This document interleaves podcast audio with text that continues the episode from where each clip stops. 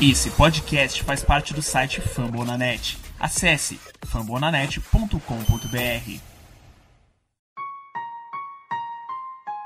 Recently inspired by the city I'm from and all that we've been through just makes me realize that there's nothing that can stop us from being champions. I dedicate this song to Ray Lewis, Baltimore Ravens, and my whole city. Came from the bottom, great to be a champ. Did it on our own, nobody gave us a chance. No matter the odds, keep God in the circle. Now every time it rain, we turn the whole world purple, baby. Purple rain. Estamos começando mais um episódio da Casa do Corvo, galera, e vocês já estão aí, né, já na expectativa porque a temporada vai começar em breve. Estamos indo para a última semana de Precision. Algumas coisas já estão sendo definidas no time, vamos falar um pouco delas hoje. Eu sou Cleverton Linhares e estou aqui com Giba Pérez. Boa tarde, Giba. Bom dia, boa tarde, boa noite para todo mundo que está ouvindo. Boa tarde para você, Cleverton. Boa tarde para o Gélio também. Sempre um prazer estar de volta. Falar sobre o nosso queridíssimo Baltimore Ravens. Agora vai começar a esquentar. Está terminando a pré-temporada. Começar a temporada regular. A gente volta com regularidade também, né? Então, sempre bom estar aqui para falar sobre esse time maravilhoso. Um dia de notícia quente, né? Quentíssimo, a gente vai passar um pouco por cima sobre isso aí. E João Gabriel Gelli. Boa tarde, João. Bom dia, boa tarde, boa noite para todos os nossos ouvintes. Uma boa tarde para vocês dois. Sempre um prazer estar com os senhores. É, discutir um pouquinho do, do ataque do Ravens, expectativas para a temporada, né? Fazer o nosso, nosso balanço geral, levando para mais um ano da, de NFL, mais um ano que a gente está aqui para comentar tudo, né? Tá valendo agora. O quinto ano de, de Casa do Corvo, cinco anos cobrindo esse time, quem diria, hein, gente? Como o Gelli já adiantou, nós vamos falar hoje sobre o ataque, nós vamos fazer um panorama geral aí sobre é, duelos de posição, coisas que estão acontecendo em cada posição, situações sobre jogadores. Tudo isso depois dos recados e a gente tem notícia para falar, como já foi adiantado aqui, tá bom? Segura aí que a gente já volta.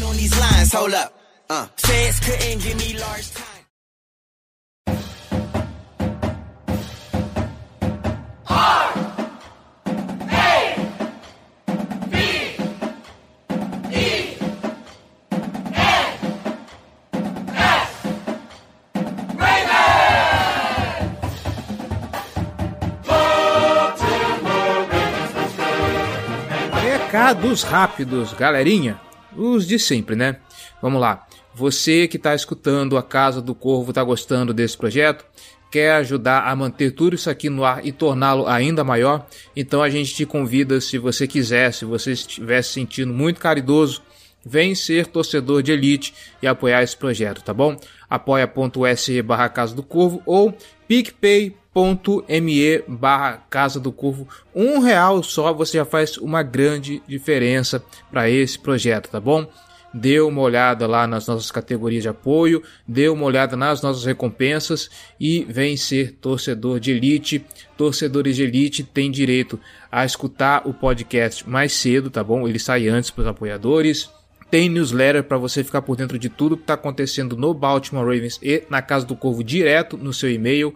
Participa de lives com a gente, participa de sorteios e muitos outros benefícios, tá bom? Se você não puder contribuir financeiramente, não tem problema. Faz o seguinte, compartilha esse conteúdo para geral, compartilha para todo mundo que você sabe que gosta de futebol americano, que você acha que pode torcer para o Baltimore Ravens ou que torce para o Baltimore Ravens e ainda não conhece a Casa do Corvo. Meu Deus, como que existe isso ainda? Tá? Espalha aí a nossa palavra para geral e nós estamos em todas as plataformas de podcast internet afora, tá bom? Tá escutando a gente no Spotify? Já clicou lá em seguir para seguir a Casa do Corvo, receber notificação sempre que pingar o podcast no feed? Então vai lá. Escuta pela plataforma da Apple? Vai lá na loja, deixa sua avaliação, deixa suas estrelinhas, deixa seus comentários, porque assim nós nos tornamos mais relevantes na loja e conseguimos alcançar mais ouvintes, tá bom? Nossas redes sociais, facebook.com.br Casa do nosso Twitter, arroba Casa do Corvo, segue também o arroba BRavensBra, do nosso amigo Giba Pérez, Nosso Instagram, arroba Casa do Corvo. Nosso canal no YouTube agora com boletins semanais toda segunda, quarta e sexta sobre o Training Camp, youtube.com Casa do Corvo. Tá certo? Elogios, sugestões, dúvidas ou críticas, casa do corvo. Queremos ouvir o seu feedback. E, é claro, quer falar sobre esse episódio? Vai lá em fumblenanet.com.br casa do BR e deixa lá seu comentário, tá bom? fumblenanet.com.br, o maior portal de podcast sobre as ligas americanas de esportes. Tem podcast sobre NFL, tem podcast sobre MLB, tem podcast sobre NHL, tem podcast sobre NBA, tem podcast sobre as franquias de todas essas ligas, tá bom? Tem também sobre fantasy, tem a galera lá do esportismo fazendo um resumão geral sobre tudo que acontece nessas ligas, enfim. Conteúdo, assunto para você é o que não falta. E eu quero dar um abraço para a galera do Ruday PR que está aí para falar sobre o Cincinnati Bengals. Então, se você quiser escutar sobre a NFC no sobre a AFC Norte inteirinha, tem podcast. Tem a Casa do Corvo, tem o Black Yellow BR, tem o pessoal do Dog Pound e agora tem o Day BR. Cobertura sobre a AFC Norte tá ó completinha, tá bom? Dá uma olhada lá no conteúdo da galera, fambonanet.com.br, já que você está passeando no site, chega aí, deixa seu comentário. Já falei demais, bora pra notícia! Hoje tem notícia. Vamos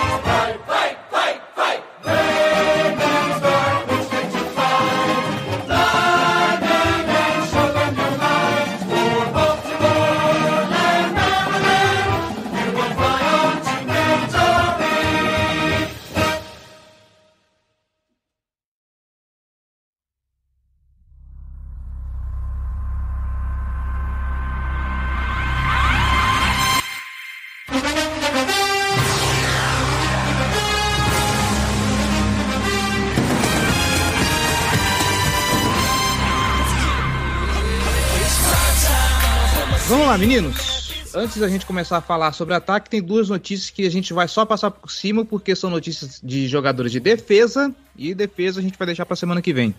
De qualquer forma, bom a gente pontuar. A gente começa aqui falando sobre a lesão do linebacker LJ Forte, que se lesionou no jogo 2, no primeiro quarto, se eu não me engano, do, do, do jogo contra o, o Carolina Panthers.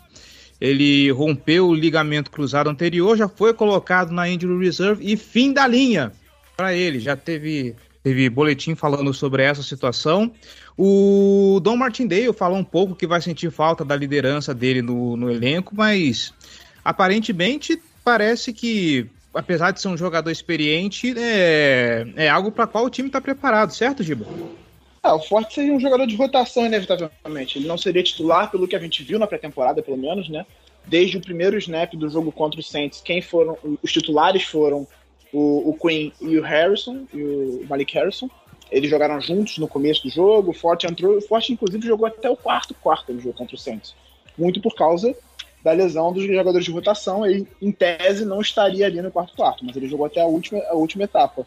E eu acho que vai fazer falta na rotação, mas não vai ter um grande impacto no time de uma forma geral. A gente usa bastante slot, aí quando a gente está com slot em campo, joga com um linebacker só, e você tem o Queen, você tem o Harrison, você tem o Chris Board também, que é um jogador de special teams que faz essa função de rotação. Ele não tem a mesma experiência que o LJ Fort, mas ele pode cumprir a função de terceiro linebacker perfeitamente e, e, acho que não vai ser um grande impacto. Se forem trazer alguém para essa função, seria alguém assim, de segundo escalão. Vi muita gente falando em trazer KJ Wright, não, esquece, não tem.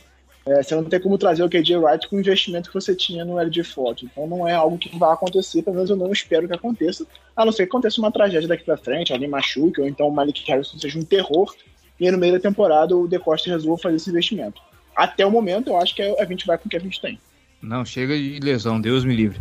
E a outra notícia também, nós tivemos aí anunciada a troca do cornerback Sean Wade, escolha de quinta rodada do Baltimore Ravens nesse draft. Ele está indo para o New England Patriots, se eu não me engano, é para uma escolha de, de sétima rodada de, de, de 2022 e uma de quinta de 2023. É isso mesmo, Gelli? Isso aí. O, o time tem muitas opções né, na, na secundária parecia que o, que o Sean Wade, que é um cara mais dedicado a cobrir o slot, ele estava ficando para trás da rotação, por mais que ele te, tenha é, feito uma interceptação lá no primeiro jogo da, da pré-temporada, é, tem uma, a nota dele do PFF foi, foi ótima e tal, mas ele não tem é, aparecido de forma tão destacada no training camp, né, de acordo com os relatos do, dos setoristas. É, parece que ele estava ficando um pouco para trás na corrida da, por uma vaga no elenco, então, assim, dado o cenário que o Ravens provavelmente acaba cortando ele, é ótimo conseguir recuperar o investimento, né? Quer dizer aí que mais uma escolha de draft para o ano que vem, apesar de ser uma escolha que pouco vale, né? Uma escolha de sétima rodada, e basicamente recupera o investimento, né? Com a quinta rodada em 2023. Então, assim, dos males o menor, né? É uma, é uma escolha jogada fora nesse, nesse último draft, talvez pudesse ter sido investida em um offensive tackle especificamente, né? Mas também é uma quinta rodada, então é uma posição de draft na qual você já está esperando que os jogadores tenham uma taxa de sucesso mais baixa mesmo. Então, menos mal. Eu acho legal os times que o Baltimore Ravens arranja para poder trocar, né? Troca Orlando Brown pro Kansas City Chiefs, aí troca Sean Wade pro New England Patriots, e beleza, hein? Ah, cara, mas assim, eu. eu, é, é, só, é só de forma anedótica, tá? Não é nenhum. É, né, eu, eu sei, eu sei. Eu até tava discutindo isso com, com o Giba hoje mais cedo, né? Quando saiu a notícia. Assim, eu pessoalmente, se, se fosse um jogador super relevante, eu até entenderia é, ter, ter algo nesse sentido, como foi o caso do Antônio Brown, ou Orlando Brown, que a gente discutiu é, no, num podcast né, anterior. Agora, o caso do Sean Wade é um cara que, pô, dificilmente ele vai ter um papel relevante no próprio Patriots, né, que já tem um, um slot bem definido no Jonathan Jones, que apesar disso também se machucou recentemente, não sei qual é a gravidade. É, mas, assim, no, por um jogador de rotação, você, você pode trocar para qualquer time. Eu não me incomodaria de trocar um jogador de rotação com os Steelers, sabe? Então, se, se a, o negócio faz sentido, bola para frente. O problema é trocar um jogador de alto impacto. Ah, e sobre o, a questão do Wade, é, o, o Jair já falou bem sobre isso, mas o, o Wade, ele basicamente não teve espaço nem na pré-temporada, ele jogou muito pouco. Não à toa ele estava em campo no quarto quarto do jogo contra o, o, o New Orleans Saints. Ele interceptou o Ian Book na reta final, assim, nos últimos minutos do jogo. Foi a última jogada defensiva da partida e logo depois a gente ajoelhou para acabar a partida. Então, ele entrou no final da rotação, ele perdeu a vaga para o Brandon Stephens. O Ardarius Washington jogou mais de slot do que ele, então ele de fato estava perdendo essa vaga na rotação para ser o reserva do Tevin Young, que é o titular do Nickel e é muito. Tudo bem que ele tem muitas lesões, mas tecnicamente dentro de campo ele sempre se mostrou um excelente slot corner. Isso aí, para mim, é inquestionável em relação a ele. A gente não sabe como é que ele vai voltar da lesão, mas até o momento do que a gente viu dele dentro de campo, ele é excelente na, na função dele. Então, já parte daí a situação é muito complicada do Wade. A gente tem uma disputa alta, e a gente tem jogadores que renderam melhor do que ele na função, a única que ele sabe fazer. Porque ele jogou de outside no college de 2020 ele foi muito mal. Então você já tem um jogador que é pouco versátil, ele faz poucas funções, ele se limita a uma função muito específica, e que nessa função muito específica ele não conseguiu ganhar o emprego dele. Obviamente ele acabaria cortado. E aí você recuperar o investimento por um jogador que acabaria cortado é um, é um ótimo movimento. Não acho que tenha esse drama todo. Se o, o Tevon Young machucar, muito possivelmente a gente terá ou o Stephens ou o Washington na função. Na pior das hipóteses, na minha cabeça é a pior das hipóteses, né? O Humphrey vai ser deslocado e aí entra ou o Jimmy Smith ou o Anthony Everett de, de outside. E aí tem muita gente que pega no pé do Everett, fala que, ah, não, tem que trocar o Everett, tem que mandar o Everett embora. Gente, pelo amor de Deus, o Everett é a quinta opção de corner. Tem time que não tem jogador do nível dele titular quando o Everett está em campo, é porque já deu um monte de coisa errada para ele estar tá em campo. E ainda assim, ele tem bom nível. Para um, um, cara que é a quinta opção, ele tem ótimo nível. Ele, ele cedeu um touchdown a temporada inteira passada. E ele jogou bastante na última temporada, porque a gente teve lesão de Jimmy Smith, a gente teve o Tevin Young fora da temporada, teve questão de surto de Covid. Então, ele jogou bastante na última temporada. O Humphrey saiu mais cedo de alguns jogos também e tal. E ele teve uma atuação bem decente. Assim, ele até cedeu bastante jardas ao longo do, dos jogos, mas no geral ele teve uma atuação bem decente, novamente, para um cara que é a quinta opção no setor.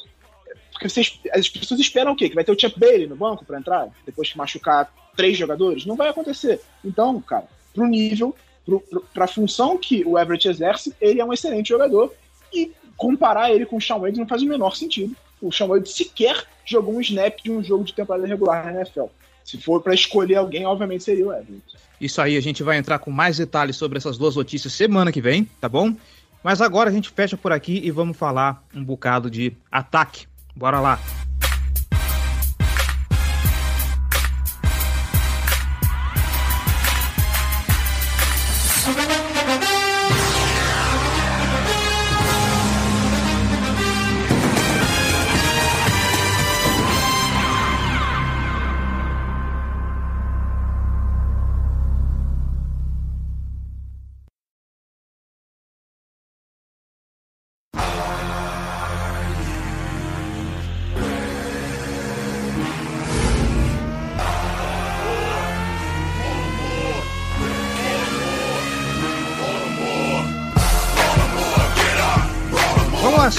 Giba Pérez, João Gabriel Gelli. Vamos começar pela posição de quarterback. Quarterback já está praticamente definido, né? É o Lamar Jackson, acabou, não, não tem conversa.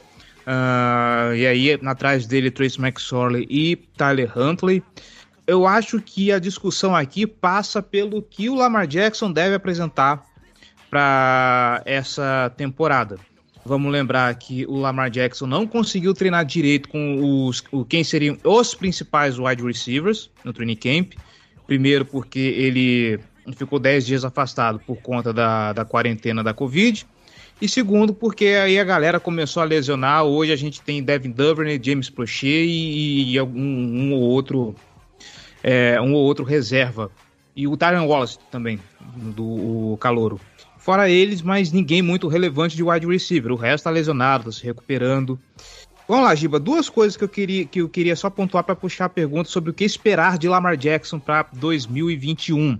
Primeiro, o Greg Roman falando que pré-temporada é, época para você ver fundamentos, não é época para você mostrar playbook. Nada mais óbvio do que isso, claro, mas a gente está falando do Greg Roman, que está sendo questionado, que trouxeram dois coordenadores para auxiliar no desenvolvimento do jogo, no jogo aéreo. Havendo essa possibilidade de que ele pode ser o último ano nele se ele não apresentar alguma melhora. E sob seu, é, sob seu comando está Lamar Jackson, de alguém que se cobra muito, né? Eu lembro você mesmo ter falado em algum momento que as pessoas olham pro Lamar Jackson e o Lamar Jackson não tem o direito de errar. Porque tudo que ele faz, ele é incompetente, que não sabe passar e blá blá blá e tudo mais. O que vamos ver desse, desse turbilhão de coisas em 2021? Ou, a, o que você espera que, vere, que vejamos no meio desse turbilhão de coisas em 2021?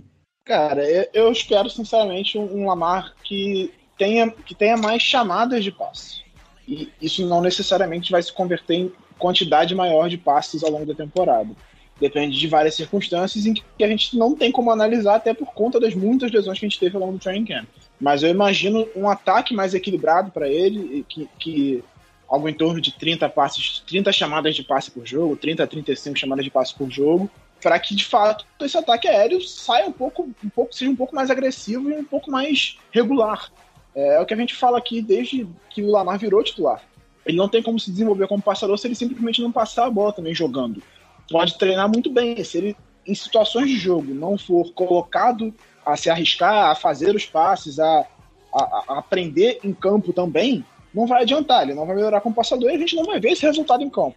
Então, o que eu espero é um Lamar que esteja mais maduro em relação à mecânica dele, colocar a bola nos lugares certos, explorando mais o outside, é o que a gente já falou há anos também, né? que o trabalho dessa off-season tenha sido melhor do que o da última off-season. Ele, mostrou muito pouca evolução em relação ao que a gente esperava, e aí entra também a questão da Covid, pandemia, não conseguir treinar e tudo mais na última off-season. Esse ano, aparentemente, ele conseguiu fazer mais isso. Então, a expectativa é que ele tenha mais precisão em profundidade, mais precisão fora dos números, nos, nas laterais do campo, para que esse ataque aéreo seja de fato uma ameaça e, e que o nosso ataque como um todo consiga ser mais imprevisível também.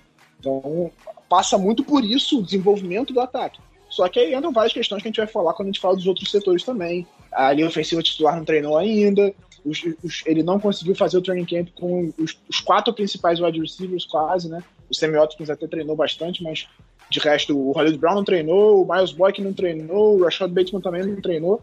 Então, isso tudo vai ser um fator, pelo menos no começo da temporada, eu acredito. isso vai ter uma influência. Acho que a linha ofensiva não vai estar tão, tão conectada, a química dele com os, com os recebedores talvez não seja tão boa. Mas, assim, com Hollywood não, não, não, deve ser um problema. Ele já tem uma conexão muito boa com eles, jogam juntos há anos. E com o Andrews também não. E eles seguem sendo os dois principais alvos. Acho que a questão aí é o Samuel Watkins e também o Bateman, que esse aí realmente vai ser o mais complicado porque ele não treinou com o Lamar e ele chegou esse ano. É, assim, tudo, tudo vai passar por, por essa evolução mesmo, cara. Assim, acho que a gente já tá até um tanto repetitivo, né? Quanto a isso, já tratamos disso em outro, outros episódios do podcast, então. E também não, não vou me aprofundar muito. Eu gostaria de ver o Lamar tendo umas 500 tentativas de passe na temporada, que daria é, um pouco mais de 30 passes por jogo. É, ter, ter essa média assim, é, ver se ele chega perto da, das 4 mil jardas aéreas, né? Ver aí, mas assim, o Ravens é e vai continuar sendo é, um time focado no ataque terrestre. Isso não, tem, não, não existe dúvida. E mesmo sendo dessa forma, o Ravens é um, um dos melhores ataques da NFL. Outro ponto que é, né, durante esses últimos anos com o Lamar Jackson como titular, não foi, foi algo pacífico. Né? O time teve um dos melhores ataques como um todo na, na liga inteira. Então, assim, tem que existir evolução no ataque, no ataque aéreo, tem que ter uma maior participação do ataque aéreo e as peças que, que o time arrumou devem ajudar nesse quesito.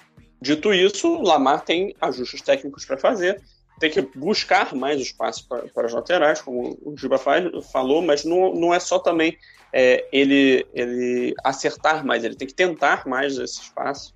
Acho que ele, ele foca demais nas leituras para o meio do campo, no, na bola de segurança com, com o Mark Andrews. Ele, ele agora tem armas mais variadas para tentar acessar outro, outros pontos do campo. Ele tem que tinha que trabalhar na mecânica, sobretudo para mim na base dele, que muitas vezes ficava muito estreita, o que prejudica a, a precisão e um pouco do torque que ele consegue gerar é, na, nas bolas longas.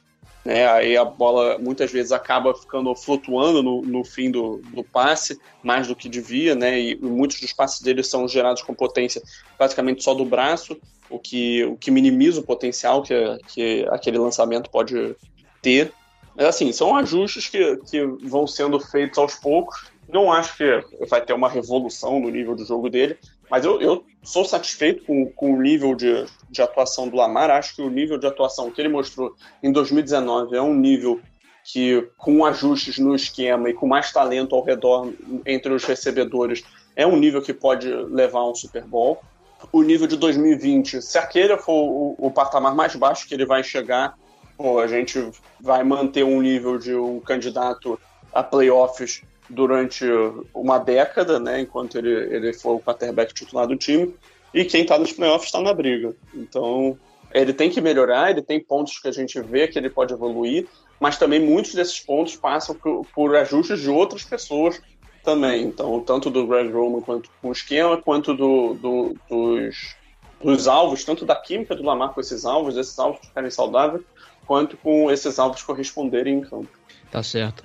Bom, a posição de, de quarterback eu acho que não tem muito o que falar para além disso, né? Vale a pena só levantar a questão de quem vocês acham que vai ser o, o quarterback 2, quem seria o reserva imediato do Lamar, se vocês acham que, que o, o Ravens leva três quarterbacks para essa temporada de novo, ou se fica só com um mesmo. Eu, pessoalmente, eu acho que nada muda, tá? Vai, a gente continua com, com, com três quarterbacks, eu acho que é algo que está meio, meio certo no time, a não ser que aconteça alguma coisa de novo com o Max Orley, mas parece que o Harbaugh gosta dessa variedade. E aí a gente tem o Tyler Huntley, que é aquele cara com um jogo mais similar do, do Lamar Jackson, né? Cansamos de falar por vezes que o Tyler Huntley é um Lamar Jackson piorado, né? É um cara que é, tem o, o atleticismo, mas não tem a mesma habilidade. E o Max Orley, que é um pocket passer mais padrãozão e tudo mais, e parece que o time confia nele, provavelmente ele que vai ser o QB2, inclusive, então eu duvido muito que haja algum corte de algum dos dois e que mude a ordem em relação a isso. É Lamar Jackson, Max Orley e Tyler Huntley. Cara, eu sinceramente eu acho que o Huntley vai ser o 2. Acho que essa disputa estava aberta, e aí no primeiro jogo, o Waller teve muita dificuldade, tudo bem, ele jogou contra a unidade número 1 um do Saints e o, o Hunter jogou contra o reservão. Mas aí contra o Panthers, o Hunter já foi contra o time titular, ele foi, teve boa, boa atuação no geral, assim. Teve aquela interceptação que foi foi, um pouco, foi ruim, mas no geral ele fez um bom jogo. E, e ele é o único cara que eu conheço na NFL que consegue reproduzir o ataque do Lamar. Claro, ele limitaria o ataque, obviamente, seria um ataque bem mais parecido com o de 2018 do que 2019 ou 2020. Mas o Huntley é um cara que consegue, ele não limitaria o nosso playbook se ele estivesse em campo. Ele conseguiria fa fazer a maior parte das jogadas que o Lamar faz, tanto correndo, fazendo as leituras, tudo um pouco pior. Ele não tem o mesmo nível do Lamar, obviamente. Ele não é um cara tão inteligente quanto o Lamar, ele não passa tão bem quanto o Lamar, ele não corre tão bem quanto o Lamar. As leituras dele de, de ficar com a bola ou de deixar com o running back não são tão boas, mas ele consegue reproduzir é, a maior parte das coisas que o Lamar faz. Então eu acho que ele é o reserva que melhor se encaixa e, e acho interessante que ele fique no elenco, até porque deixa de ser uma peça para que outros times tenham aquele cara de, de practice squad para preparar para enfrentar o Lamar. Porque, por exemplo, para o Steelers seria muito interessante ter o Humphrey no, na, na, semana do jogo contra o Ravens para simular o que o Lamar poderia fazer no jogo. Entendeu? Então, acho que todas essas, essas características que eu falei levam a crer que o Huntley vai, o Huntley vai ser o QB2. E aí eu não sei se o Max Orley fica no elenco, sinceramente. Porque levar, levar três QBs foi uma coisa muito mais específica da temporada passada, por causa do surto de Covid e tudo mais. Mas o Baltimore já foi para a temporada mais de uma vez com dois QBs só no elenco. E acho possível que isso aconteça novamente esse ano. Eu diria mais, se os estilos tivessem Tyler Huntley, eles poderiam colocar no lugar do Mason Rudolph fácil. Sim, sim. Não, não acho que seria absurdo. Assim, é, é, é, o meu palpite é de que o Max Orley vai ser cortado, tá? Eu não acho impossível que ele acabe no, no practice squad do, do Ravens, não. Eu acho que ele não deve ter uma demanda muito grande, ele tá machucado, então se bobear ele pode até parar numa, numa injury reserve aí, da vida, não sei, depende um pouco do, do prazo da lesão dele, né, que ele tava com espaço nas costas, né, era isso, se eu tiver errado me corrija, por favor. É... Era a cãibra. É, não, é isso mesmo, espaço nas costas. É, mas, assim, eu acho que o Huntley é, é um jogador melhor, eu acho que ele encaixa melhor com o ataque. Ele é tipo problema. Assim, a partir do momento que o seu quarterback titular se machuca, seu, suas pretensões de temporada basicamente acabam, né? Então é raríssimo você ver um time que perde o seu quarterback titular, tem uma peça de reposição do nível que pode chegar é, a, a, vencer é, um Super Bowl. Então, assim, a, um quarterback reserva, é, a qualidade de um quarterback reserva deve ser medida pela possibilidade dele de executar o ataque que está lá e, e de manter o time é, no caminho, né, o ataque andando por um período curto de tempo. Né? Não deve ser um cara pensado, pô, eu preciso desse cara para 16 jogos, 17 jogos agora. Né? É, tem que ser um cara pensado para sequência de dois, três jogos, assim, se o, se o titular tiver algum problema físico, qualquer coisa do tipo. E aí, nesse sentido, eu até confio no, no Tyler Huntley, tá? É, eu acho que ele encaixa muito bem no, no esquema. É, ele faz, ele, ele joga, o estilo de jogo dele é muito parecido com o do Lamar.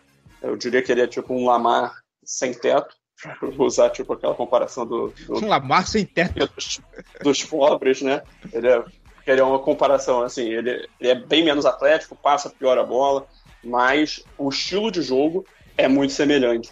Então, acho que, que vale a pena pro, pro Ravens manter o Tyler Huntley como, como reserva, dar os, as, a oportunidade para ele se desenvolver um pouco mais é, nos treinamentos durante a temporada.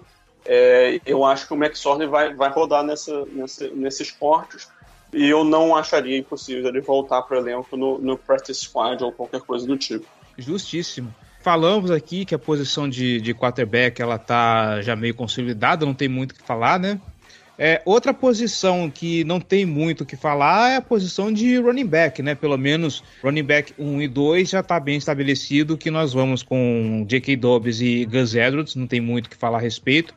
A coisa fica em cima da situação do running back 3, né? Porque nós vimos aí na pré-temporada né, dois caras que vieram muito bons e o Justice Hill não tá demonstrando assim alguém que tá muito acima desses dois caras, né? É que infelizmente me esqueceu o nome de um. Um é o Nate McCrary e o outro me fugiu o nome. Ele fez até um touchdown contra os Panthers. Tyson Williams. Isso. E aí, no caso, é ver quem que briga por essa posição de running back 3, né, Gelli? Isso. Acho que a, a grande disputa aí é essa, né? É um backfield que acredito que vai vai ter dominância do J.K. Dobbins, por ser um jogador mais dinâmico mesmo. Acho que ele tem mais potencial como recebedor também. Eu acho que o Ravens pode desenvolver bastante essa capacidade de, de running backs recebendo a bola. Acho que o, o Dobbins se encaixa muito bem com, com os esquemas do, do Greg Roman, versatilidade, boa visão, é, e, e, é mais explosivo do que o Gus Edwards. Mas o Gus Edwards é um cara que pô, muito difícil de derrubar, sempre ganha mais jardas do que, do que estão disponíveis, né? Tem uma série de métricas avançadas né, de, de jardas terrestres acima do esperado. Né? Teve até um gráfico dessa semana da ESPN, que é um modelo novo que eles estavam montando, que o, que o Gus Edwards aparece como um dos melhores e mais consistentes nessa, nessa métrica de, de jardas acima do esperado por carregada. É, então, assim, é, é, um, é uma dupla muito forte para um ataque terrestre com um esquema muito forte, com uma linha ofensiva que eu acredito que vai ser forte bloqueando para a corrida. E que ainda tem o Lamar Jackson para contribuir. Então, assim, é uma dupla que eu boto muitas fichas, que, que vai ter ótimos números, vai ter mais uma temporada de destaque. E aí todo questionamento é, é quem vai ser o terceiro running back, né? Porque o, time não vai carregar quatro, porque ele já vai ter o Patrick Ricard como fullback, né? Então já ocupa mais uma vaga. Essa terceira vaga, eu imagino que vai ficar entre o Justice Hills e, e o Tyson Williams.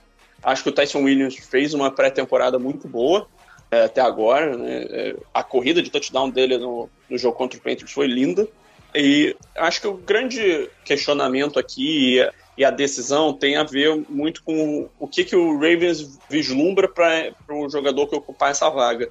Porque o, o valor do Justice Hill está muito mais ligado ao time de especialistas. Ele é um, um, um, cara que a comissão técnica vê como um, um jogador versátil, valioso, é uma das peças fundamentais do esquema de, do, de especialistas, principalmente no, na, do, do, time de punches né, e de, de kickoffs. Ele é, um, ele é uma arma valiosa nesse quesito. Ele é um jogador, tanto ele quanto o Tyson Williams dificilmente veriam o campo, né? É, talvez mais em situações em que o, o Ravens precisasse é, tivesse alguma lesão ou, ou raríssimos snaps é, no ataque mesmo, com, com o Edwards e o, o Domi saudáveis, né? Mas seria uma quarta opção do ataque terrestre.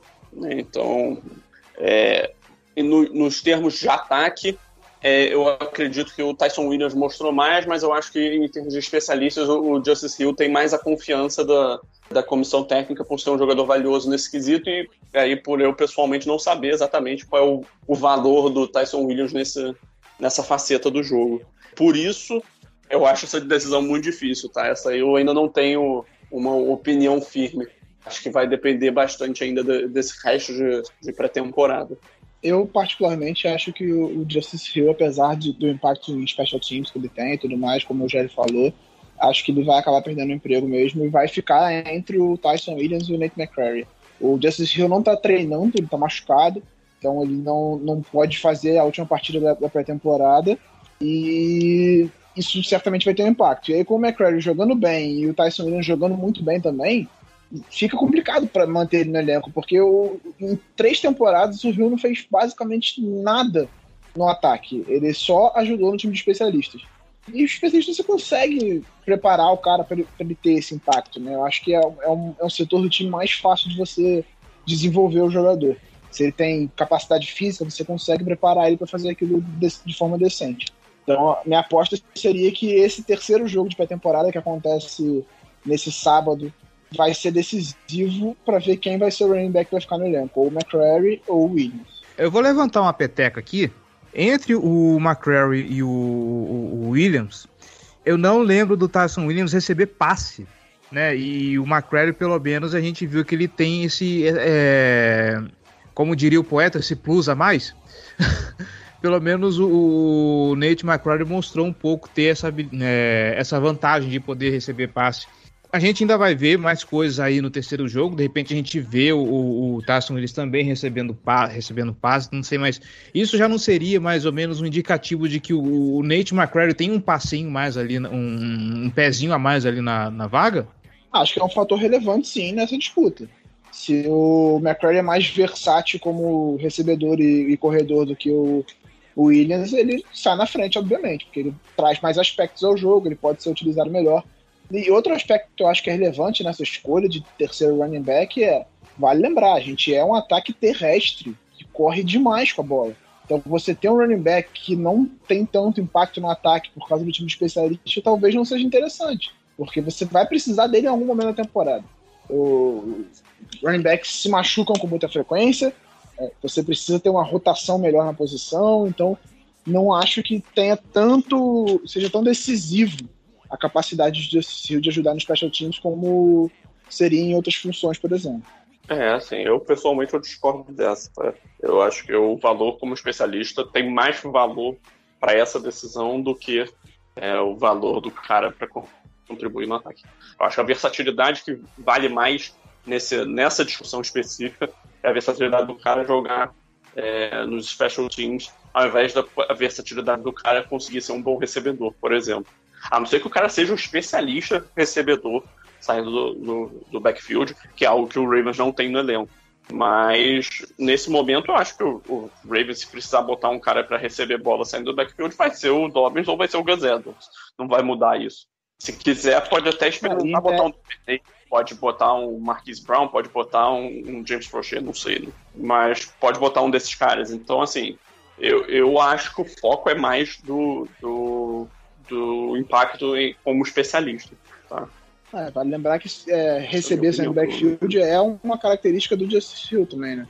Quando ele chegou do draft, era a característica dele que ele saía muito bem no backfield para receber passe.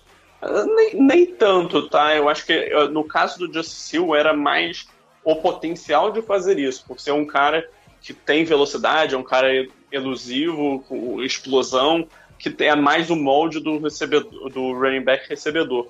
Mas em termos de experiência, de tape ter em Oklahoma State, isso não, não era algo tão marcante, não, tá? Pelo menos do, do que eu lembro de ver dele. Era algo que é, tinha mais uma projeção de que ele poderia fazer bem do que algo que ele de fato já tinha comprovado que ele era é, muito bom. Aguardemos cenas dos próximos capítulos, então, para saber como essa disputa se desenrola.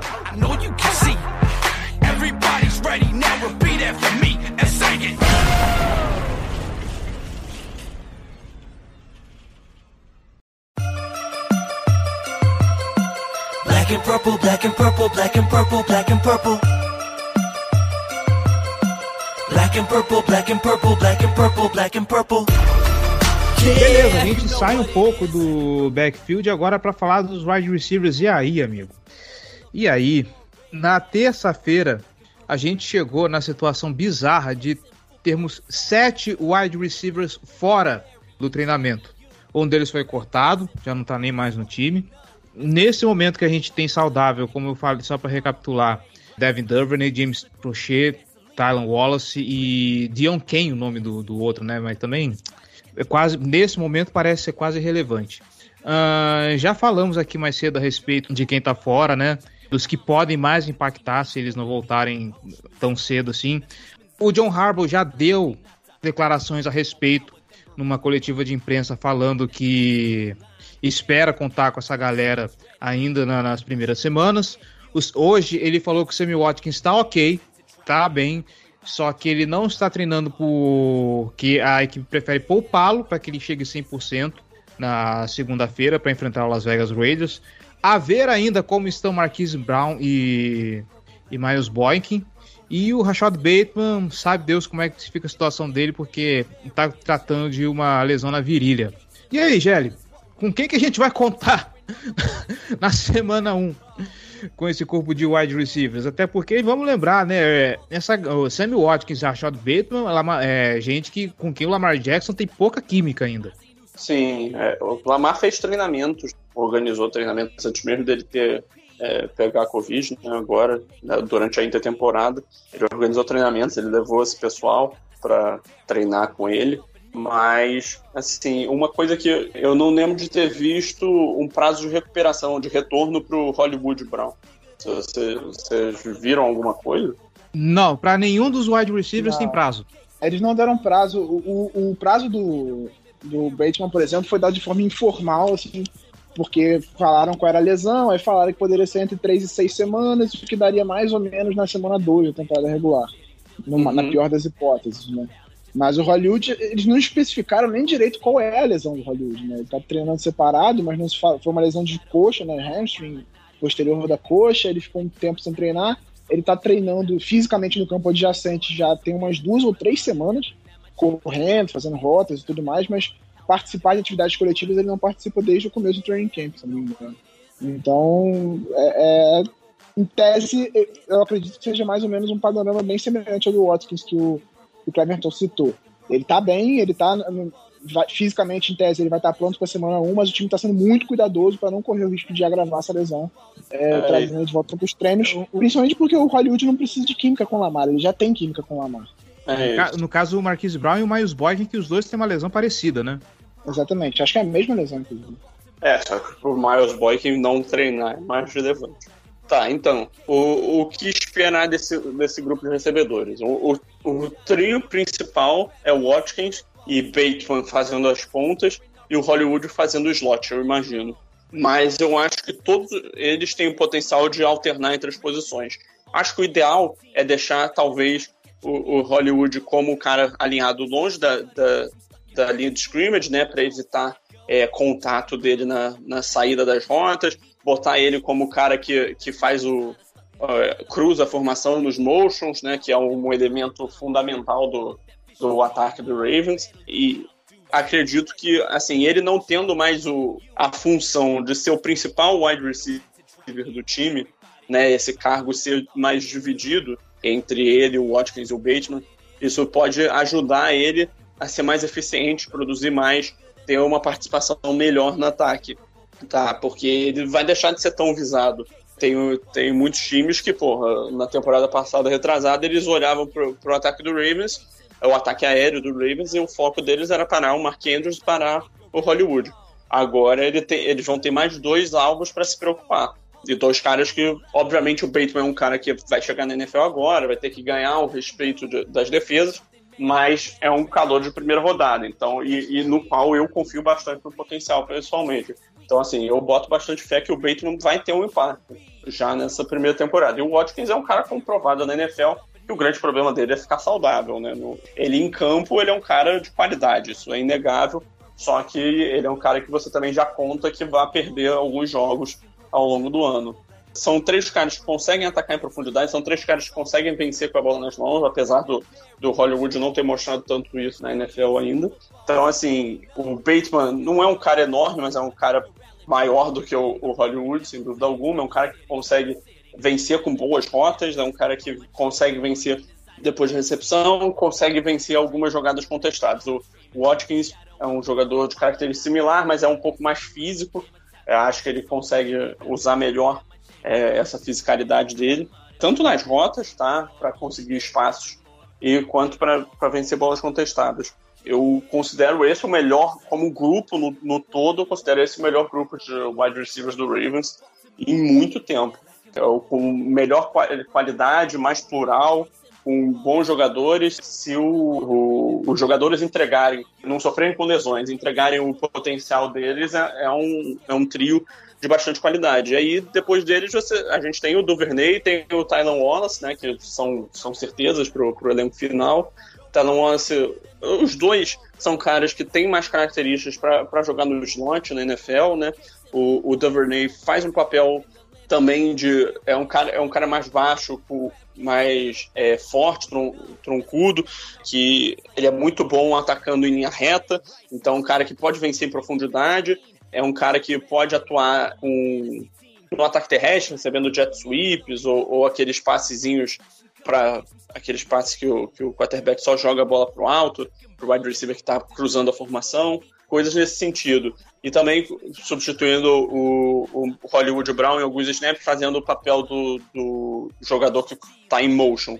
É um, um, cara que pode ter maior participação, ele teve boas atuações quando recebeu oportunidades em, em 2020, então é um cara que certamente é o wide receiver 4 da equipe nesse momento. Talon Wallace já é um cara que ele é muito bom tomando o topo da rota é, em, em jogadas em profundidade, ele é um cara que vence bem em bolas contestadas, só que ele não é um atleta de, de grande explosão, não é um. Então, é, isso limita um tanto o teto dele. é um cara que eu também acho que pode render bem no slot. Mas assim, todos esses wide receivers do Ravens têm, têm esse potencial. E aí, por fim, né, fica a grande discussão que seria qual, qual vai ser o último wide receiver que vai entrar no, no elenco, né, nos 53 iniciais. E aí a disputa está entre o Miles Boykin, que é um cara com valor de entre os especialistas, é um cara com uma característica diferente do resto desse grupo de, de, recebedores, que é um cara atlético, que pula alto, que consegue vencer bolas contestadas, alvo de red zone, e que bloqueia muito bem, que é algo valioso para um ataque que foca tanto no, no, no, jogo terrestre quanto o do Ravens. Né? Ele é de longe o melhor bloqueador entre os wide receivers da equipe. Enquanto o Prochet é um cara que ele tem valor nos especialistas mais como retornador, apesar de que ele não é um retornador espetacular, né? Ele é, um, ele é uma opção como retornador, ele não é nem o titular né, nessa função. É um cara de mãos muito seguras, faz rotas de qualidade, nada espetacular, mas o, o, principal traço dele como recebedor é que ele praticamente não dropa a bola, um dos melhores, uma das melhores mãos desses últimos drafts. Então, assim, é um jogador muito seguro que, assim, a gente está falando aqui de wide receiver 6 da equipe, né? Então a gente também não tem que esperar um cara que vai ser a, a, a solução e tal. Um cara que, vai, que pode contribuir, mas que a maior parte do papel dele vai ser não, não recebendo a bola. Então, ou vai ser participando de, de times de especialistas, mas aí eu deixo para vocês darem um pouquinho da opinião de vocês também. É, o Prochet tem feito uma excelente pré-temporada, enquanto o Boykin basicamente não conseguiu treinar, né? Isso acaba tendo um impacto, mas talvez o Baltimore resolva ficar com 7. Eu acho difícil, né? Até porque não é um ataque tão aéreo assim. A linha ofensiva precisa de mais gente, então talvez o mais provável que vá com 6 mesmo. E aí essa disputa está em aberto e o Boyk não tem basicamente feito nada no training camp para pegar essa vaga. Porque tem sido um leão de treino, porque em jogo ele também não conseguiu produzir muita coisa, mesmo sem ter quase todos os titulares em campo. Prochê não teve grande impacto nos jogos de pré-temporada, mas nos treinos ele tem sido sempre elogiado. Ele foi o destaque de quase todos os treinos ao longo dessa off-season, seja do, do, dos mandatory minicamps, desde que os pads entraram, ele continuou jogando bem também no, nos treinamentos. Mas a gente precisa ver isso em campo também, para afirmar alguma coisa. Tem esse último jogo de pré-temporada, na semana 3, que vai ser importante nesse sentido eu basicamente não consigo afirmar qualquer coisa. O Boykin já é um cara mais provado, profissionalmente falando, né? Ele já tem três temporadas nas costas, duas ou três temporadas nas costas aí. É, tem seus touchdowns, tem uma, uma contribuição que eu acho que poderia até ser maior. Ele, quando é acionado, consegue cumprir, mas ele tem alguns problemas com as voltas dele. A química com o Lamar dele também não é muito boa. Então, assim, é a, é a vaga em aberto. O resto, pra mim, já tá definido. Duvernay, é, é isso que o Jerry falou. Bateman, Hollywood e, e Sammy Watkins são os três titulares, em tese, com o Duvernay contribuindo e o, o Tyler Wallace, por ser uma escolha de, de draft, também ficando elenco. Agora vamos ver se Prochet ou Boykin vão ficar com essa, essa sexta vaga ou se eles vão levar a sétima temporada regular. Eu duvido que vá a sétima, tá? Eu acho que um deles deve ser cortado, não sei o que vai acontecer, se vai ser trocado, sei lá o que o Baltimore Ravens vai fazer. Como o Giba falou, o todo, toda vez tem elogios ao, ao James Prochet nos treinos, mas isso desde a temporada passada. Eu lembro de, de report da temporada passada falando, é, chamando atenção pro Prochet, de, de como ele estava treinando bem e tudo mais. Só que na hora de mostrar serviço a gente não viu se converter em campo. Eu também não sei o que, que vai acontecer com esses dois. Se eu fosse apostar minhas fichas agora, eu acho que o elenco ainda daria mais uma chance pro Boykin, porque é um cara já aprovado, um cara que já imagino que já conheça mais o, o o playbook, né? O Prochet, ele tá há um ano atrás. E, de novo, ele mostra muita coisa no treino. Na hora de converter isso em campo, isso não aparece. O Miles Boykin, a gente sempre reclama de que é um cara que não produz, tem gente que inclusive fala que é bust, mas vamos lembrar também que ele não ele é pouco acionado quando tá em campo. Então, assim, nesse momento eu acho que ainda o Baltimore Ravens aposta um pouco as fichas no Boykin, tá? Vamos ver aí no jogo 3, né, agora contra o Washington, o que, que o John Harbaugh vai pensar para esse time para poder avaliar. Se ele vai com o Prochet, se ele vai com o Boykin. Boykin com certeza não vai jogar, mas o Prochet precisa mostrar alguma coisa para provar que ele é digno dessa sexta vaga. É, eu acho que o Boykin tá na frente também, até uhum. por conta do que o Jerry falou da questão da, da contribuição dele uhum. com os bloqueios. Sim. Isso é muito importante para o nosso ataque que corre tanto e ele tem um impacto muito interessante nisso. tinha gente até que queria que ele virasse Tyrande. Só que, cara, bloquear cornerback e bloquear linebacker são duas coisas bem, bem diferentes, assim. São níveis bem diferentes de bloqueio necessários para isso. Ele teria que ganhar muita massa, ele teria que desenvolver muitos bloqueios dele, porque os bloqueios dele são muito bons em cima de cornerbacks. Bloquear linebacker é outro patamar de, de função. Então eu acho que não faz muito sentido. E acho que ele pode contribuir sim como, como wide receiver. Ele precisa ser mais acionado, a gente fala isso aqui há anos já, né? Não acontece, o, e a gente já, já, já entendeu também que existe um problema ali dele com o Lamar de, de se entenderem mesmo em campo. Talvez um pouco de confiança, acho que falta também. Mas nesse momento, se eu fosse apostar, seria de fato de que o Boykin é o é, é que tá com essa sexta vaga por enquanto. É isso aí. Já que falamos de converter o Boykin para Tyrande, vamos ver quem temos de Tyrande no, no, no, elenco nesse momento, né? Essa posição tão querida pelo Baltimore Ravens. Nesse momento a gente tem, obviamente, Mark Andrews titular absoluto, não sei nem se contesta. Tem o, o Nick Boyle, que, tava, que, que tá recuperado da lesão. O Harbaugh já falou que pretende contar com ele para a semana 1, ele tem esperança de que isso possa acontecer. E nos treinos a gente tem visto aí que o, o, o, o Tyrande que veio de Jacksonville, ele tá mostrando algum bom resultado. O Josh Oliver tá fazendo aí alguns bons jogos, tá tendo bastante volume de jogo, tá tendo bastante recepção aí, trabalhando junto com o, os reservas, ele tem aparecido bastante. Ele, ele e o Tyler Wallace, inclusive, têm sido os principais alvos do Tyler Huntley quando estão os três em campo. Então, assim, parece que a gente tem uma definição de, de, de Tyrande 3 aí, e eu espero realmente que a gente consiga voltar àquela condição de 2019, onde o time conseguia atuar com três Tyrands, né? Óbvio que não vai ser um cara assim no nível do Hayden Hurst, mas parece que o Josh Oliver veio aí para cravar a vaga dele no elenco. Para mim, ele já garantiu a vaga de, de Tyrande 3, assim. É, a disputa é com o Eli Wolf, principalmente, né? Que foi o único, o outro único que teve alguma produção Eli Wolf tá jogando, inclusive eu não ouço falar dele nessa. É, muito pouco, aqui. muito pouco. Teve pouquíssimo impacto. O Eric Tomlinson também tá nessa disputa, mas também jogou muito, teve muito pouco impacto recebendo passes, porque o interesse do time é ter um outro parente que também receba. Porque para bloqueio já tem o Boyle e ele é um dos melhores da liga na função. Tá tentando se desenvolver como recebedor também, até por isso trocaram o treinador na temporada passada, né? Então, o objetivo é que esse terceiro Tyrant seja um cara que tenha impacto recebendo bolas. E o, e o Josh Oliver tá provando nessa temporada que ele tá fazendo isso decentemente. Teve aquele fumble lá que pegou um pouco mal.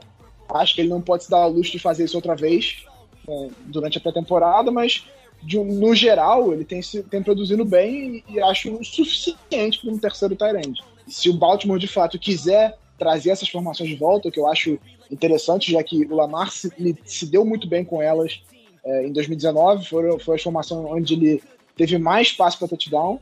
Então, se o Baltimore tiver de fato esse interesse de trazer essas formações de volta, ele, é, ele vai ser o cara. Dificilmente alguém vai tomar essa vaga dele.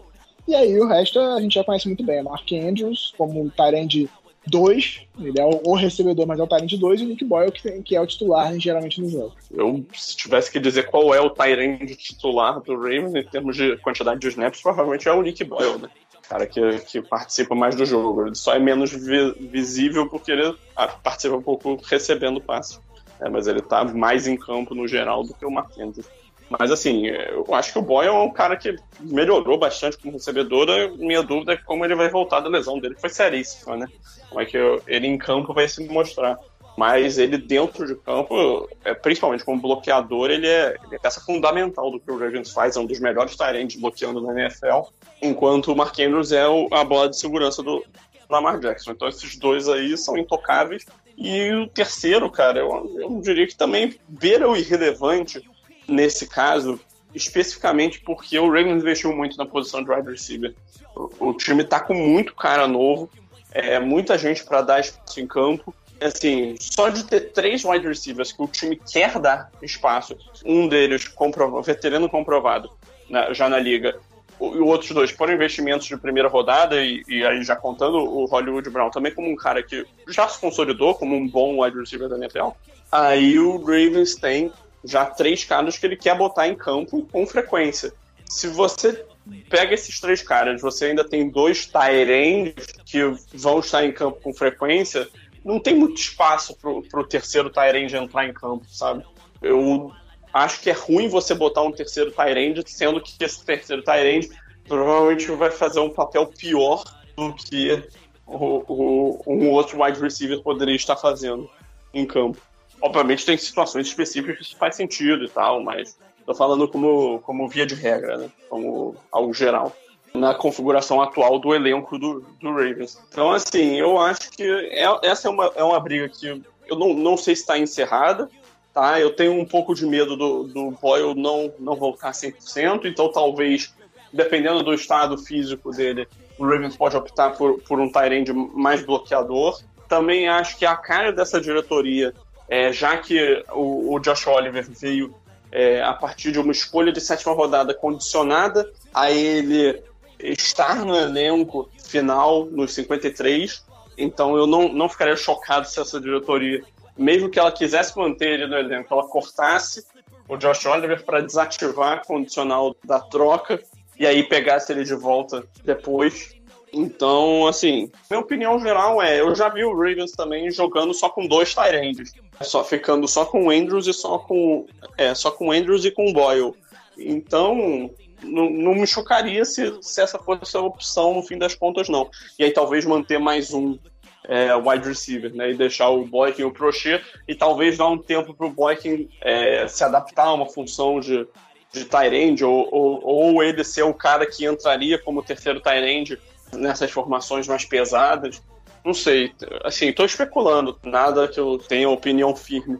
Mas assim, ou esse setor do elenco tá, tá fechado com o Andrews e o, e o Boyle mesmo. É, tem a possibilidade também de não ir o Josh Oliver e acabar indo o Ben Mason, que é fullback, meio, foi, ele foi anunciado como Tyrande, mas ele atua muito mais como fullback do que como Tyrande, né? Tem essa possibilidade, apesar de eu não achar tão. Até por causa da lesão do Nick Boyle. Talvez prefiram levar ele como fullback Tyrande, barra, né? Fullback barra Tyrande, do que levar o, o Josh Oliver. Até para ter alguém, caso o, o Nick Boyle não consiga se recuperar bem ou, ou não esteja numa condição física muito boa. Foi uma lesão grave e já foi no meio da temporada. O, o Ronnie Stanley, por exemplo, que teve uma lesão grave, tá treinando já.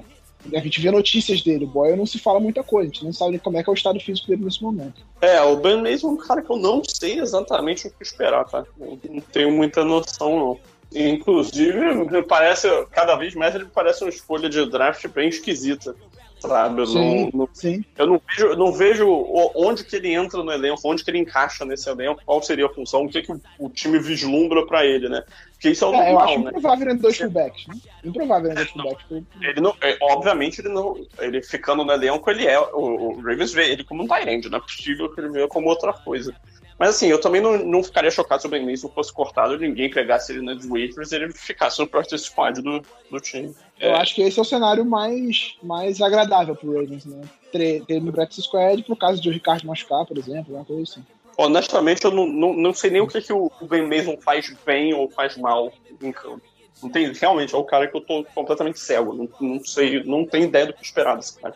É, ele tem bloqueado bem né, na pré-temporada, assim, atuando como fullback mesmo. Ele tá atuando realmente como fullback. Ele não tá atuando como Tyrant, não tá alinhando como Tyrant, ele tá no backfield. Por isso não faz muito sentido você draftar um fullback para ter um fullback reserva.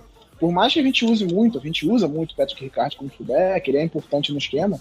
Se tem um fullback reserva, não é o tipo de coisa que vai acontecer no elenco. E aí, se alguém quiser um fullback, vai pegar ele. Sei lá, eu acho umas coisas meio esquisitas também. Eu, eu, eu, posso especular numa situação muito absurda. O Patrick Ricard ele joga também na defesa, certo? Não mais.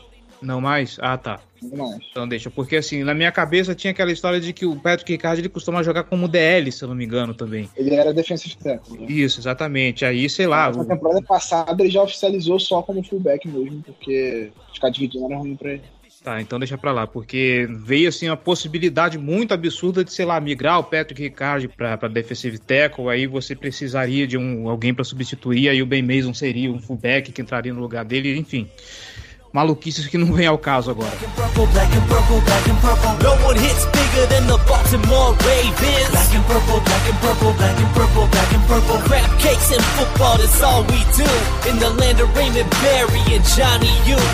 Crab cakes in football is what we know as we're scaring our opponents like we're Edgar Allan Poe.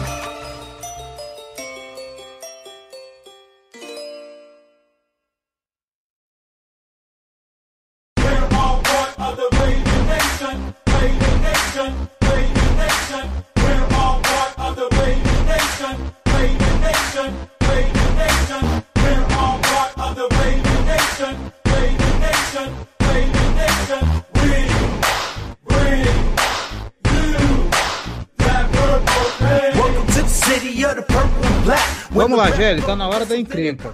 Nós tivemos aí várias movimentações na linha ofensiva do Baltimore Ravens. Ah, não se sabia em que estado o Ronnie Stanley ia voltar. Perdemos o, o Orlando Brown Jr. Algumas peças que tínhamos como, como center não estão mais no elenco. Trouxemos então o Alejandro Villanueva. Veio o Kevin Zeitler do New York Giants. Trouxemos o Ben Cleveland para jogar ali no miolo da linha do lado esquerdo. E tudo parecia as, a- as mil maravilhas, imaginando esse elenco no papel. Villanueva, Zeitler, Bozeman, Ben Cleveland e Ronnie Stanley. Ronnie Stanley só voltou agora para os treinos por conta da lesão que ele teve na semana 8 que tirou ele da temporada. O Kevin Zeitler teve uma lesão no pé. Eu acho que ele voltou anteontem ou ontem, alguma coisa assim, se eu não estou lembrado. Ah, o Ben Cleveland também é outro que está voltando para os treinos só agora. Porque ele teve concussão e concussão a gente sabe como a NFL pega pesado com esse tipo de coisa. Então, basicamente, nós não vimos a linha ofensiva titular que imaginávamos treinando junta. E sempre falamos aqui que linha ofensiva é uma questão de entrosamento. Eles têm que ter química com todo mundo, trabalhando junto, bonitinho e tudo mais. Nesse cenário, Gelli, como que você vê a linha ofensiva do Baltimore Ravens a partir da semana 1? Cara, a primeira coisa que eu acho que a disputa dessa linha ofensiva pelas últimas vagas é, ela é muito boa. Sabe? E eu, e eu acho que ela é muito boa porque eu acho que o Ravens tem talento é, nas peças é, ali, principalmente do miolo. É, lembrando que a gente está falando dessa galera, só que a gente tem que lembrar que nós ainda temos ainda no bolso Tyre Phillips e Tristan Colin Castilho que ainda precisam se provar, né? É, tem o Patrick McCarry, tem o Brent Bradson, tem o Ben Powers. Então, assim, é uma galera. É uma galera. O Ravens tem muito jogador de ofensivo. Tem o Schofield lá também, que jogou no- como, como um dos tackles durante essa pré-temporada. Assim, eu diria que esse elenco, essa linha ofensiva, ela tem uma posição específica, que é assim, muito específico mesmo, que ela é carente e pode ser um problema durante a temporada, que é o, o offensive tackle reserva. Esse, é, eu não, não sei o que, que o Ravens está planejando para isso. Se o plano do Ravens é ter o Tyler Phillips como reserva, eu acho problemático. Não acho que ele tenha a capacidade de jogar como, como left tackle ou right tackle em alto nível. Eu acho que a posição dele é como guarda e eu acho que ele deveria ser um forte candidato a ser o left guard titular na semana 1. Até porque ele é um cara que já jogou como guard, já mostrou, já jogou no Ravens como guard, mostrou um desempenho razoável, mostrou evolução ao longo da temporada passada nessa função. Eu acho que ele se adequa melhor a ela do que a como tackle. E o Ben Cleveland, que seria o principal concorrente dele nessa, nessa função, eu imagino, ele perdeu boa parte do, do training camp até agora, né? É, machucado. E também não teve grandes atuações né, na- nessa pré-temporada. Então, se eu tivesse que dizer o que eu acharia que seria o ideal para o Ravens como linha titular na semana 1, seria o Stanley, Tyre Phillips, Bozeman, Zeitler e Villanueva. Assim, são três nomes muito veteranos, né? O, o, o Stanley, o Villanueva e o, e o Zeitler. Assim, o, tanto, tanto com relação ao, ao Stanley quanto com o Zeitler, eu não tenho problema nenhum quanto às lesões deles. Eu acho que, assim, eles estando saudáveis, o time pode botar eles, eles jogam, vão, vão desempenhar num, num bom nível, porque são caras muito bons tecnicamente, muito inteligentes, fortes e atléticos. né? São caras de, de bom nível. O Stanley, no ápice da forma dele, é um, ta- um left tackle top 5 da NFL, provavelmente. Então, e um tackle no geral top 10 da, da liga. Então, assim, é, é deixar ele voltar aos poucos fisicamente. Eu, honestamente, nesse momento, a não ser que exista alguma complicação daqui para frente, nesse, nesse instante no tempo, parece que ele não vai ter problema nenhum para voltar na semana 1. E o Villanueva está se adaptando à posição, né? Ele tem feito uns jogos bons, está se adaptando tecnicamente, ele é um cara muito alto, então ele tem um problema, um pouco de dificuldade para fazer âncora, né?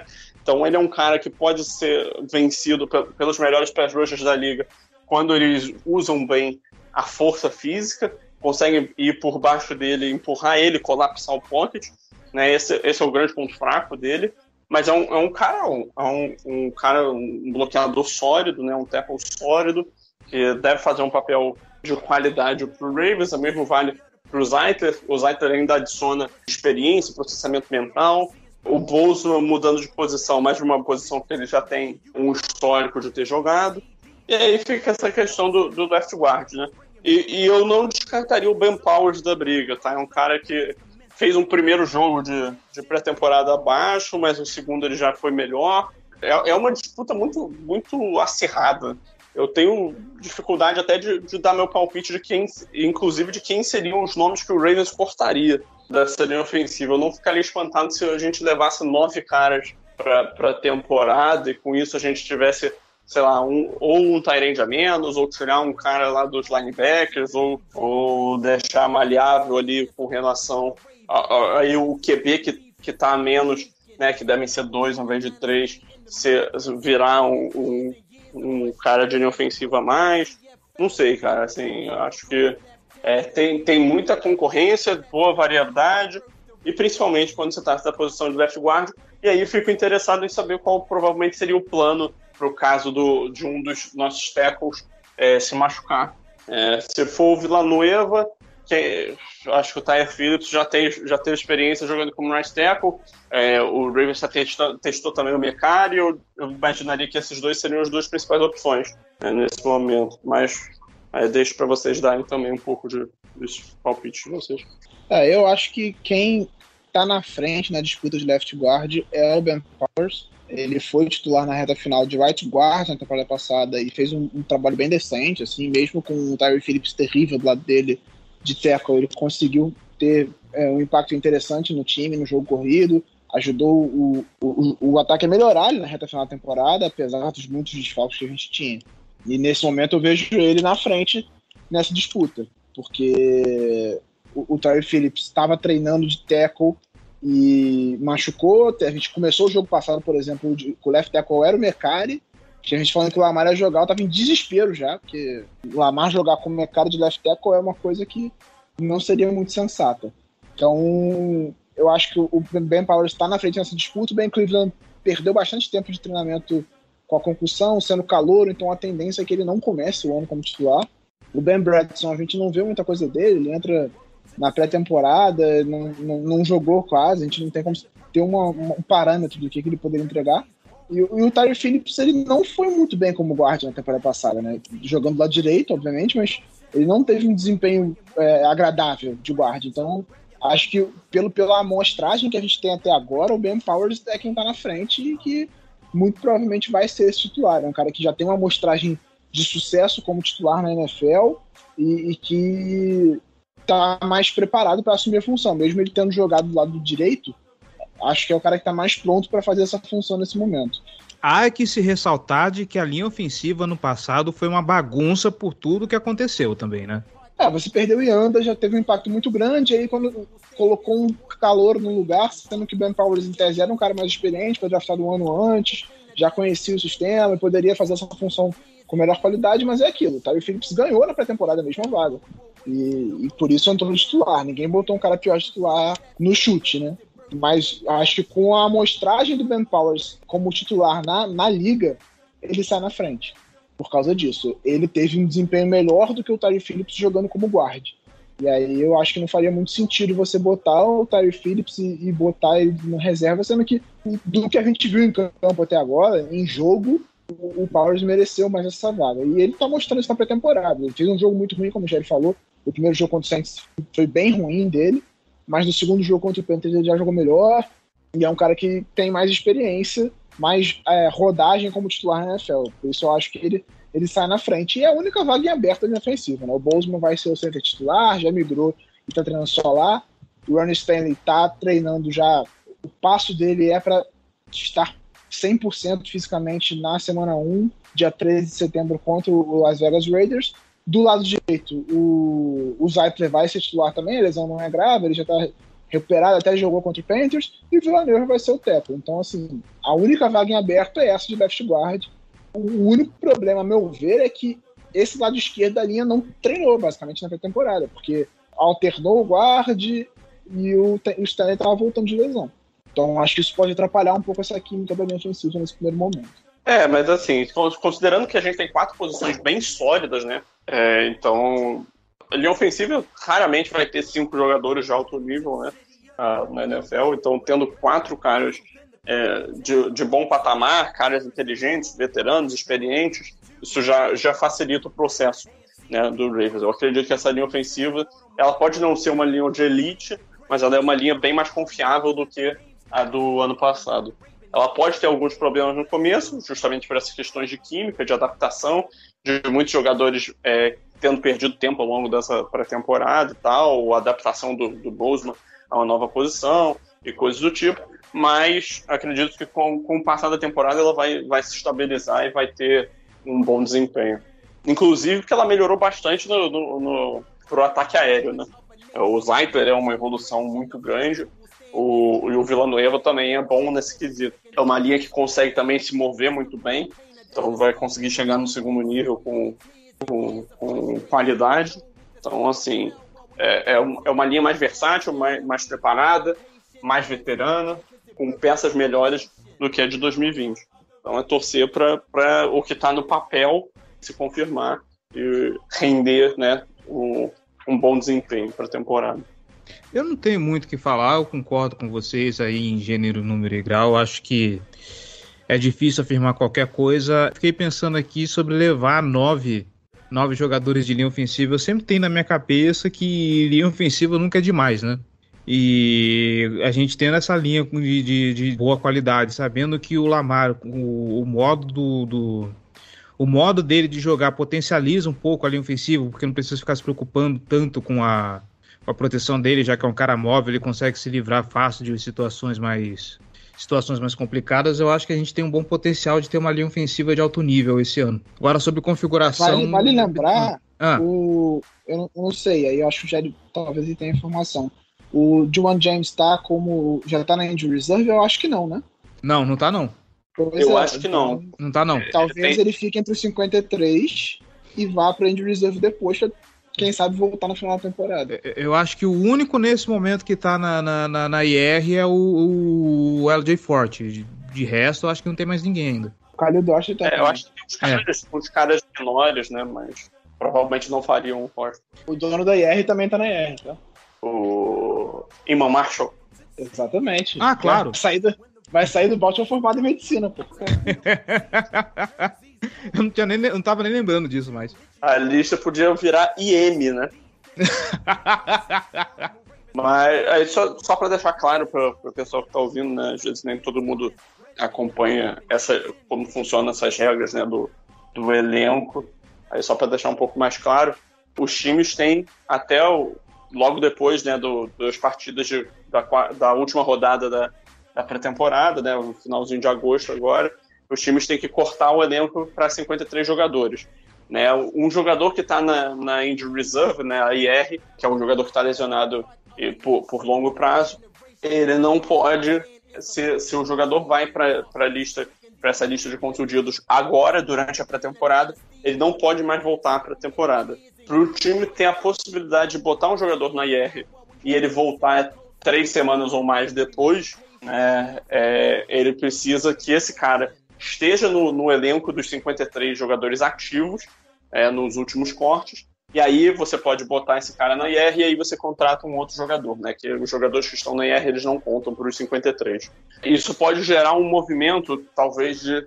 É, eu estava até discutindo isso também com o Gila mais cedo, de caras que podem ser colocados, podem ser veteranos, né? Já de longa data do Ravens, como o caso, por exemplo, de um Anthony Levine, que tem um contrato mínimo de veterano, talvez um, um Pernell McPhee, que também tem um contrato mínimo de veterano, que o Ravens fala para eles, ó, oh, a gente vai te cortar é, hoje, mas é só para a gente ter o espaço aqui para botar fulano no, na injury reserve e a gente te contrata de volta por 10 horas depois. Beleza?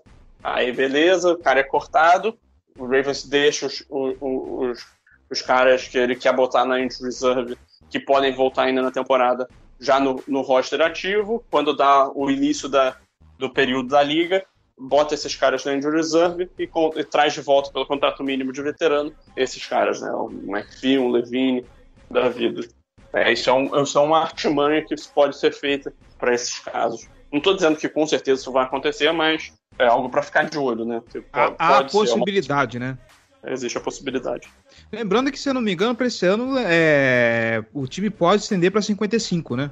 Ele pode subir dois jogadores do practice squad no dia do jogo, mas ele não pode Ah, sim. ativar, mas ele tem que deixar 10 inativos, se eu não me engano. Tá. O Levine, inclusive, na temporada passada, ele passou por isso. Ele foi cortado e voltou no dia seguinte, pra, que o- assim que um jogador foi colocado na injury reserve. Já aconteceu com ele, inclusive pode acontecer de novo. É, a minha grande dúvida quanto ao Levine é se ele de fato vai estar no elenco mesmo do Ravens. Ele é um cara que tem perdido um pouco de espaço nessa pré-temporada. Ele parece estar no fim na, na briga pelo- por uma vaga do, nos 53 na, entre os defensive backs.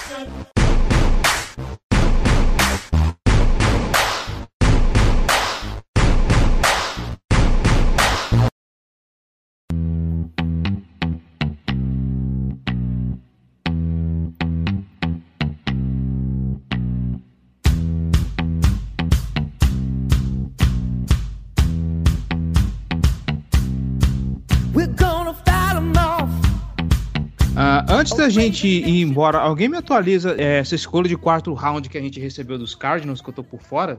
Foi de uma troca. O Ravens desceu na quarta rodada pro, pro Cardinals subiu. Na troca, os Cardinals mandaram a quarta rodada do. A troca durante o draft. Ah, entendi. Eu não lembrava dessa escolha, só para atualizar pra galera que agora com a escolha, com a troca do Sean Wade, nós agora temos 10 escolhas pro draft de 2022, quatro escolhas só de quarta rodada. Ah, É, inclusive a do Judon pode virar uma terceira. É porque em tese ela ela é uma escolha compensatória que no cálculo ela provavelmente seria uma quarta rodada, só que ela seria uma, uma das primeiras escolhas de quarta rodada. E aí, dependendo do desempenho dele nessa temporada, ele pode virar uma terceira porque o Lawson machucou e não vai jogar a temporada. E ele seria uma escolha de terceira. Então pode haver essa troca aí se o Judon jogar bem pelo Patriots. entendi. É, E não só jogar bem, tá? Jogar bastante. Bastante. é, Acho que faz mais diferença nesse caso. É, é por, por tempo de jogo, mais tempo de jogo do que qualidade de jogo na forma, eu acho. É, Até porque qualidade de jogo é, é relativo. né? Bom, então é isso. Fechamos por aqui o nosso podcast. Passamos a rapa pela, pelo ataque, uma hora e vinte. Como a gente fala, hein? Pelo amor de Deus. Não sabia que um time só dava tanto assunto. Um setor apenas do time. Um setor apenas, ainda tem semana que vem ainda. Giba Pérez, João Gabriel Gelli, muito obrigado aí pela presença, muito obrigado pela participação, muito, muito obrigado pelos comentários, vocês são foda, cara. É isso aí, tamo junto e o microfone tá aberto para vocês. Giba, o que, que temos de novidade para essa semana aí?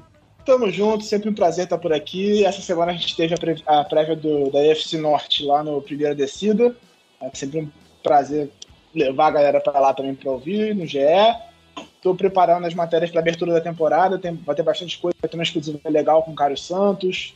Vai ser a primeira temporada dele depois da renovação com o Chicago Bears.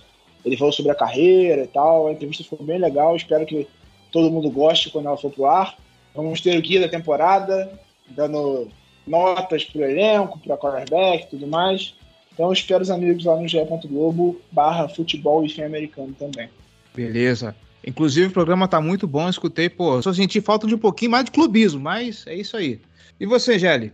Nada muito relevante. É, só para essa próxima temporada, né? Eu vou, vou fazer parte da equipe do On The Clock para ajudar na confecção do guia né, do draft de 2022. A gente já está começando a trabalhar, mas não devo aparecer muito lá escrevendo nem nada do tipo. Estou mais ajudando na, na produção do guia mesmo. Mas ocasionalmente vocês vão me ver por aí. Aqui só tem brabo, aqui só tem gente de alto gabarito, gente de alto nível para poder falar de Baltimore Ravens. É, o papo é reto. E é claro, aqui na Casa do Corvo você está acompanhando os boletins do Training Camp toda segunda, quarta e sexta. Tem texto de, pós-jogo na da, da pré-temporada. Vamos tentar manter esse hábito para a temporada regular também. Terminou o jogo, já vai ter texto para você dar uma lida aí em quem ficar de olho, no que teve de bom, no que teve de ruim, considerações a fazer. Os podcasts voltam à regularidade se tudo der certo para a temporada regular. Voltaremos com os previews, a promessa aqui, voltaremos com os previews agora que a situação aqui da agenda está mais tranquila, está mais quietinha. Então, aguardem grandes novidades para Casa do Corvo para 2021, tá bom?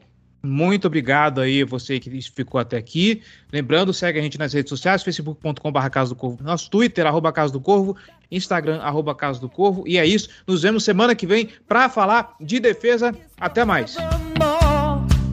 give it a heart and soul. Lombardi Trophy back here in Baltimore.